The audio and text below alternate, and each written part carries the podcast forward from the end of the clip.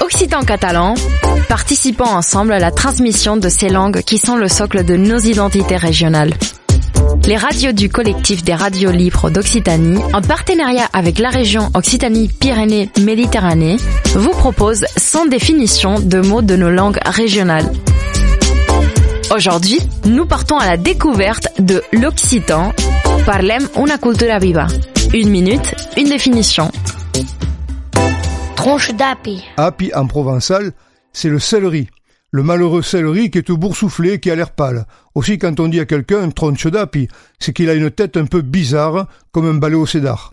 Tronche d'api veut dire aussi bébête, idiot, expression moqueuse plus ou moins amicale. Que dalle. Vous avez peut-être déjà constaté qu'il n'y a quasiment rien à manger sur une aile de pigeon ou de poulet. Pour dire en Languedoc, ce n'est rien ou il n'y a rien, les anciens disaient esquedal. Autrement dit, ce n'est que de l'aile. Et cette expression esquedal est devenue que dalle. C'est donc bien à la Languedoc que l'on doit son origine. Signalons que Que dalle est le titre d'un livre dans lequel le professeur d'université honoraire de Montpellier, Florian Vernet, démystifie pour nous certaines expressions issues de la Languedoc.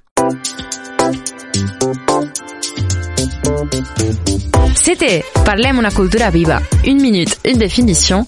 Un programme proposé par le collectif des radios livres d'Occitanie et la région Occitanie-Pyrénées-Méditerranée.